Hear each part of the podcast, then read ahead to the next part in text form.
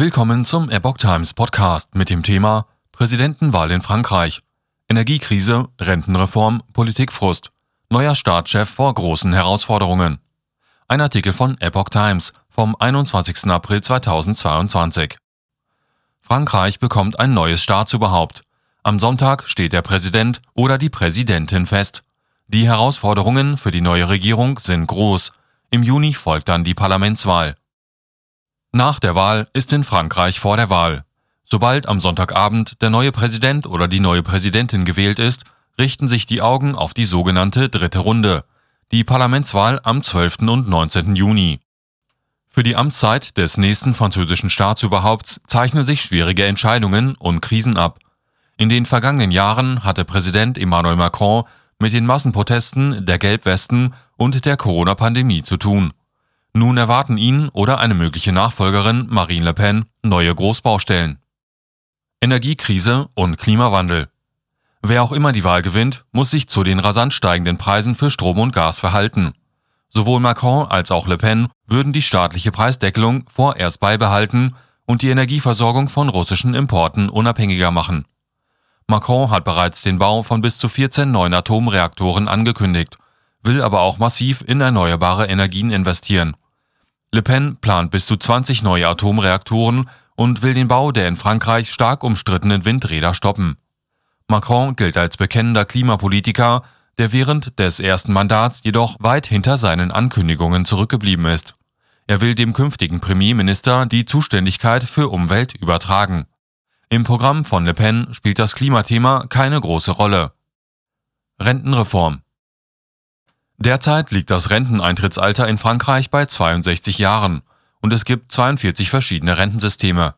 Macron will das Rentenalter auf 65 anheben und die Sondersysteme abschaffen, dabei aber trotzdem Rücksicht auf bestimmte Berufsgruppen nehmen. Gegen Ende des Wahlkampfs erklärte er, dass die Rente mit 65 kein Dogma sei. Er hatte sich bereits während des ersten Mandats an einer Rentenreform versucht, sie dann aber wegen der Pandemie nicht weiter verfolgt. Macron hält die Reform für notwendig, um das Sozialsystem weiter finanzieren zu können. Le Pen hätte zunächst eine Rente mit 60 für alle Arbeitnehmer und 40 Berufsjahren vorgeschlagen. Später differenzierte sie ihre Vorschläge. Arbeitnehmer, die zu Beginn ihres Arbeitslebens jünger als 20 waren und dann 40 Jahre gearbeitet haben, sollen mit 60 bei vollen Bezügen in Rente gehen können. Je später man angefangen habe zu arbeiten, desto länger müsse er einzahlen, um in Rente gehen zu können. Le Pen bezifferte die Kosten ihres progressiven Systems mit knapp 10 Milliarden Euro jährlich. Die Denkfabrik Institution Montagne schätzt die Kosten hingegen auf 27 Milliarden Euro. Politikfrust und Extremismus. Bei der ersten Runde hatte die Wahlbeteiligung bei 74 Prozent gelegen, vier Punkte weniger als 2017. Vor allem bei jungen Menschen herrscht Politikverdrossenheit. Studierende an der Pariser Universität randalierten und besetzten Teile des Gebäudes, weil sie mit dem Wahlergebnis unzufrieden waren. Weder Macron noch Le Pen stand auf einem ihrer Banner. Falls das Ergebnis der Stichwahl knapp ausfällt, muss der Sieger davon ausgehen, dass ein erheblicher Teil der Franzosen ihn oder sie nicht unterstützt. In der ersten Runde hatte gut die Hälfte der Wähler für populistische oder radikale Kandidaten gestimmt. Sollte Le Pen gewinnen, wäre es ein Schock für das Land.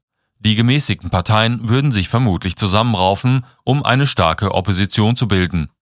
Europapolitik Für Macron war die Europapolitik ein Schwerpunkt seiner ersten Amtszeit. Die EU-Ratspräsidentschaft, die Frankreich turnusgemäß im Januar für ein halbes Jahr übernommen hat, bot ihm eine zusätzliche Bühne, für den Ausbau der europäischen Souveränität zu werben. Der Ukraine-Krieg hat nach Ansicht vieler Europäer Macron in seinem Engagement für seine gemeinsame Verteidigung bestärkt. Sollte er gewinnen, wird Macron diese Politik fortsetzen. Le Pen ist grundsätzlich EU-kritisch eingestellt, hat aber ihre früheren Forderungen nach einem Frexit oder einem Abschied von Euro aufgegeben. Sie tritt für ein Europa der Nationen ein und versucht seit einiger Zeit mit Ungarns Ministerpräsident Viktor Orban und dem italienischen Matteo Salvini eine Fraktion im EU-Parlament zu gründen. Migration das klassische Thema Einwanderung hat durch den Ukraine-Krieg während des Wahlkampfs eine neue Aktualität bekommen. Frankreich habe die Pflicht, ukrainische Flüchtlinge unter den bestmöglichen Umständen aufzunehmen und zu schützen, sagte Macron.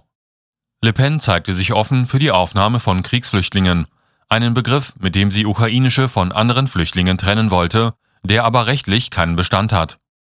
Wesentlich heikler ist die Frage nach dem Umgang mit den nicht-europäischen Flüchtlingen, die etwa in Calais unter unwürdigen Bedingungen hausen. Sowohl Macron als auch Le Pen wollen die Außengrenzen des Schengen-Raums besser schützen. Le Pen plant zudem Kontrollen an den Binnengrenzen, die vor allem auf Nicht-EU-Ausländer zielen. Die rechtsgerichtete Politikerin will die Verfassung ändern, um Privilegien für Franzosen etwa bei der Vergabe von Jobs und Wohnungen festzuschreiben. Wie sieht die Amtsübernahme aus? Macron hatte sich 2017 für einen feierlichen Auftritt vor dem Louvre entschieden. Falls er im Amt bleibt, wird der Beginn des zweiten Mandats nüchterner ausfallen. Auf eine erneute Fahrt über die Prachtstraße der Champs-Élysées würde er verzichten. Eine Zeremonie soll es aber geben. Premierminister Jean Castex hat bereits seinen Rücktritt im Fall eines Wahlsieges von Macron angekündigt. Macron würde vermutlich erneut Politiker aus dem linken und rechten Lager in sein Kabinett holen. Seine erste Dienstreise würde traditionell nach Berlin gehen. Falls Le Pen das höchste Staatsamt übernimmt, würde ihr Vater bei ihrer Amtseinführung anwesend sein, sagt sie.